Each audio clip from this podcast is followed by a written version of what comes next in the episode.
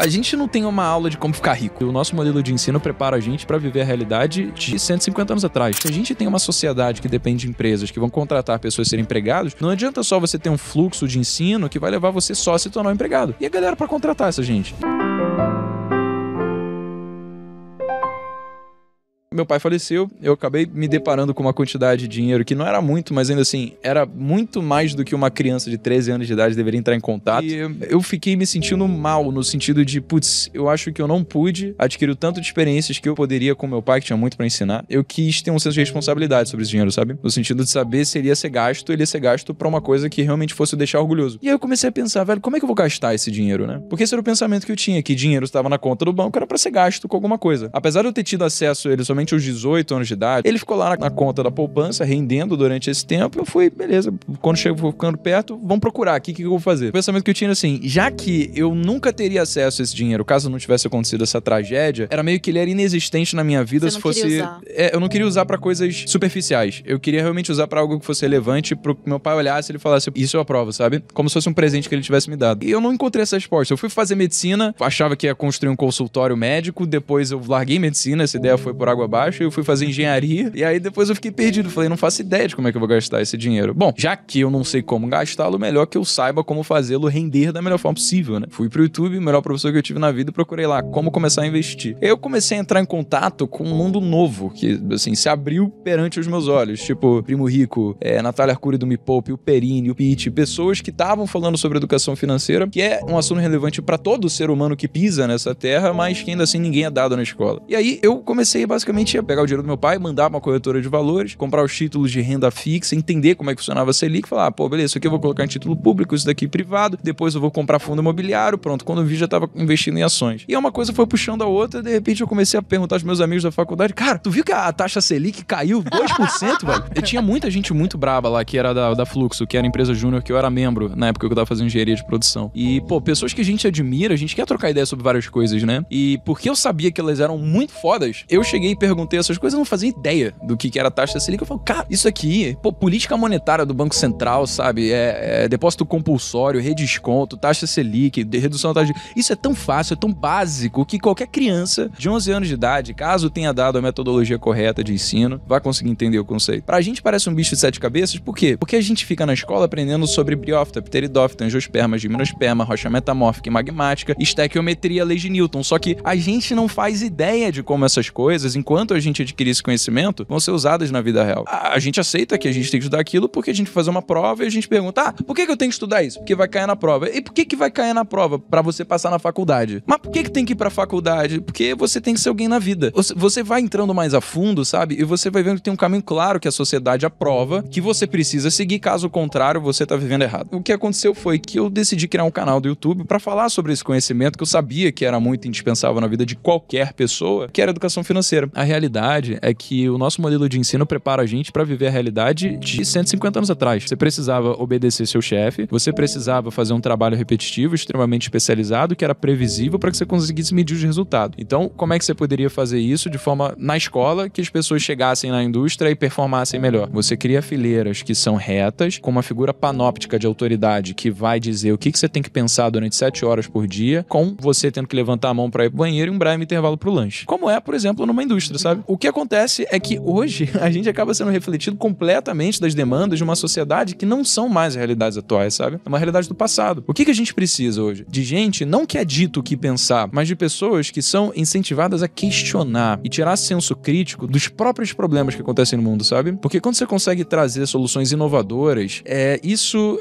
é fruto de você ter sido ensinado a pensar por si próprio, entendeu? É muito diferente você ser dado um exercício de matemática para você aprender a aplicar uma fórmula versus você buscar soluções novas para problemas antigos, sabe? Existem tantas coisas que todo mundo aplica na sua vida que nem passam batido na escola, como educação financeira ou como negócios. Porque, porra, se a gente tem uma sociedade que depende de empresas que vão contratar pessoas a serem empregados, não adianta só você ter um fluxo de ensino que vai levar você só a se tornar um empregado. E a galera para contratar essa gente. E aí o que acontece? É que tem um monte de gente se formando, gente que se forma em faculdade de boa, tipo FRJ, USP, fica 5, 6, 7 anos na faculdade às vezes para conseguir a bagaça do diploma, não consegue emprego emprego. Ou então, se consegue emprego, é se contentando a receber menos do que o piso da sua profissão permite. Por quê? Porque a oferta de empregados é muito maior do que a demanda de empresários por aqueles. É, às vezes é um engenheiro que é contratado como analista. Ah, porque analista, ele, o cara pode fazer a mesma coisa que ele fazia como engenheiro, mas ele vai receber menos, porque analista ganha menos, não precisa ganhar o piso do engenheiro, entendeu? E é foda isso. Isso traz a gente para um problema estrutural da nossa sociedade, que é a gente não sabe nada sobre negócios. A partir do momento que a gente não sabe nada sobre educação financeira, a partir do momento que a gente não sabe nada sobre negócios, a gente tá vendo no passado. A gente, quando vive a vida, a gente não tem uma aula de como ficar rico. Então as pessoas não aceitam que isso é uma possibilidade e que são uma confluência de habilidades que você pode treinar. Tudo que você treina, você desenvolve, tudo que você desenvolve, você executa. Quando você executa, você tem erro, você aprende com os erros, depois você faz direito, sabe? É aquela coisa. Se você continuar tentando, uma hora vai. Só que a gente não aprende isso, né? A gente aprende que a gente tem que tirar nota boa, porque a gente vai passar de ano, pular de período da faculdade, e aí depois a gente vai conseguir um estágio numa empresa boa, que a gente vai ser efetivado, a gente vai subir na escada corporativa até se aposentar aos 65 anos. E aí, frente a essa realidade, né, que foi basicamente o que o, o meu tio fez, só que como é, a carreira de exército, ele falou para mim, Breno, você vai ser um curioso. É isso que você vai ser visto aos olhos das pessoas, sabe? Não como uma figura de autoridade. E isso me deixou mal, porque eu comecei a pensar, caraca, né? É, eu acho que tem duas formas de encarar isso. Eu posso encarar isso como ele tá certo e eu tenho que aceitar que a vida é injusta e eu tô miserável na faculdade, é pra eu passar por isso e todo mundo é assim, tem nada que fazer a respeito. Ou eu posso encarar isso como o melhor discurso motivacional que eu já ouvi na vida, fazer do mesmo jeito e depois vamos ver o que dá. Isso é tudo questão de autoimagem, sabe? É, é, é uma crença limitante. Quando você fala, ah, e quando as pessoas não te tratam como uma pessoa que deve ser uma autoridade, um respeito, o problema não é das pessoas, o problema é seu.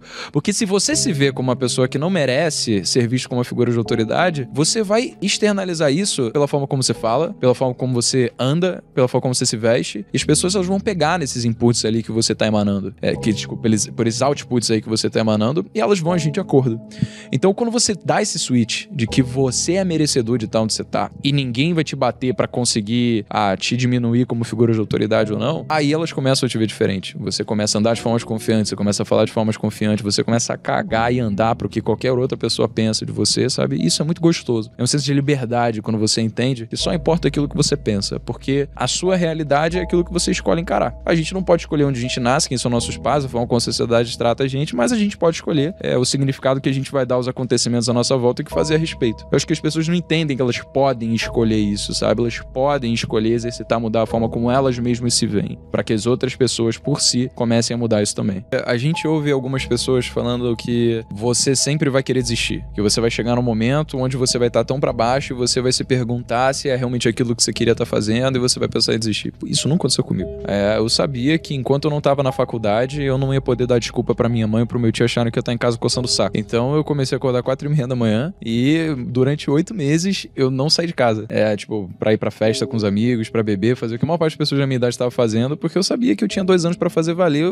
Qualquer coisa que eu estivesse fazendo que fosse fora do que eu sabia que eu precisava fazer para acontecer, estaria errado, sabe? Eu estaria me privando de, porra, do sucesso que eu queria conquistar. Porque se você abre mão de uma vez, se você não resiste à tentação uma vez, você abre espaço para que você também deixe de resistir todas as outras vezes, sabe? Então eu sabia, velho, olha só, eu tenho dois anos, eu vou otimizar o máximo que eu conseguir nisso daqui, eu vou trabalhar de quatro e meia da manhã até as 10 da noite e repeat. O meu pai, numa das lições que ele deixou comigo, é, foi através de uma história que ele falou de um amigo dele que ele tinha na época da escola, no ensino médio, que capengava nas matérias, ele era, tipo, muito ruim, e o meu pai era, sempre foi nerdzão também. E o meu pai ajudou ele a passar nas matérias, a estudar. Eventualmente, esse cara veio a ser o fundador da Elos Jeans. Meu pai, depois, décadas na vida depois, ele foi demitido do emprego que ele tava, foi falar com esse amigo, o amigo dele sabia que, pô, meu pai era confiável, que meu pai era inteligente, que meu pai dava conta do trabalho, que era uma pessoa competente e contratou meu pai. Então, assim, o meu pai naquela época nunca poderia ter imaginado que isso iria acontecer, sabe? Eu acho que a reciprocidade não é algo que a gente deve contar com, mas a gente deve fazer independente. Porque é mais uma coisa da gente se sentir bem consigo mesmo, sabe? Tipo, não tem nada de bom que possa acontecer da gente falar mal de outras pessoas ou querer não ajudar outras pessoas, é do que, tipo, ah, não, porque eu fiz isso porque um dia esse cara vai ser foda, ele vai me ajudar. Não, tipo, ajuda porque é bom ajudar, sabe? Um ponto fundamental é esse: você não se preocupar só com o dinheiro. Você saber que o dinheiro é uma consequência de uma algo muito maior que você tá fazendo. Eu acredito 100% nisso, né? Isso é, é assim, é, é, matemático. Se o que você tá fazendo não vai ajudar ninguém, você não vai ter dinheiro. Assim, a conta é muito fácil, né? Tipo, é como se dinheiro fosse proporcional à quantidade de pessoas que você ajuda e o tamanho do problema que você resolve para essas pessoas. Você quer ficar bilionário, ajuda um bilhão de pessoas, pô. Quer ficar milionário, ajuda a gente pra caralho também, que uma hora chega. Uma única hora que eu vivi na minha vida que mudou tudo. E para muitas pessoas isso acontece, né? Esse ponto de inflexão? Pra mim foi uma palestra que eu assisti, que foi organizada pela Fluxo Consultoria, empresa júnior lá do FRJ, do qual eu era membro, que chamaram um cara que nem é tão conhecido assim, mas pô, hoje eu tenho que atribuir tudo que eu tenho hoje a esse momento, né, que eu vivi com ele, que é, chama Gustavo Ziller. O Gustavo, ele tava dando uma palestra a respeito de erros. E como a gente tende a valorizar muito mais aspectos negativos do erro do que o que poderia acontecer se caso desse certo, sabe? Quando a gente se arrisca. E ele contou da história dele, que ele tinha um sonho de ter um programa de televisão, Escolar na Montanha, onde ele seria o apresentador. E ele não tinha contato com ninguém da área de, de televisivo e tal. Ele decidiu comprar um drone, contratar um editor, levou o cara lá pra uma montanha do outro lado do planeta, foi filmar tudo como se já tivesse certo o programa, entendeu? Ele investiu do próprio bolso, tudo. E aí depois ele editou o material, mandou pro canal off. Aí o canal off falou: Cara, eu nunca vi ninguém com uma presença tão absurda quanto a sua, vamos fechar. E ele tem um programa chamado Sete Cumes hoje no canal off, sabe? Porque ele não tinha nada seguro para começar, só a atitude dele de fazer e aconteceu. E isso mostrou que, puta, o meu saldo de sim versus não, ele tá muito negativo, irmão. Tem que mudar isso. Então toda vez que alguém chegasse para mim e perguntasse, vamos fazer alguma coisa nova que realmente pudesse me agregar, ia dizer sim. Porque se eu tivesse dando não, ia ter mais ou menos o que tinha na minha vida até então. E o que eu tava era miserável, depressivo, que achava que faculdade não fazia sentido, não sabia o que fazer. É isso, você vê que um monte de gente chega e fala: ah, mas já tem tanta gente falando sobre sei lá o que, sobre marketing digital que seja, sobre educação financeira, sobre negócio, enfim, você escolhe o nicho. Tá saturado. Ah, desculpa. Né? É. Aí, será que dá para crescer nisso ainda? Eu posso ser mais uma pessoa dentre tantas? Por que, que o pensamento deveria ser: ah, será que vai dar certo? Falei, caralho, você só vai saber depois que fazer, entendeu? E na verdade, só vai dar errado depois que você parar. Então meio que depende só do quanto você tiver disposto a ir atrás. Porque se você não conseguiu ainda, tipo, ver crescimento, uma taxa consistente, você consegue projetar que você vai conseguir ser uma pessoa maior no futuro, então você tá fazendo uma coisa de errado, você tem que assumir que tem algo que você não sabe. Porque se você não sabe de alguma coisa, você precisa analisar, peraí, o que, que eu tô fazendo de errado? E mudar o curso, pô. Acho que é assim que a banda toca. Esse valor de 99 mil reais, nosso canal fez do período de agosto até março de 2022. Você quer aprender a trabalhar com o YouTube e ganhar mais de 5 mil reais por mês? Acesse o link que tá aparecendo aí agora.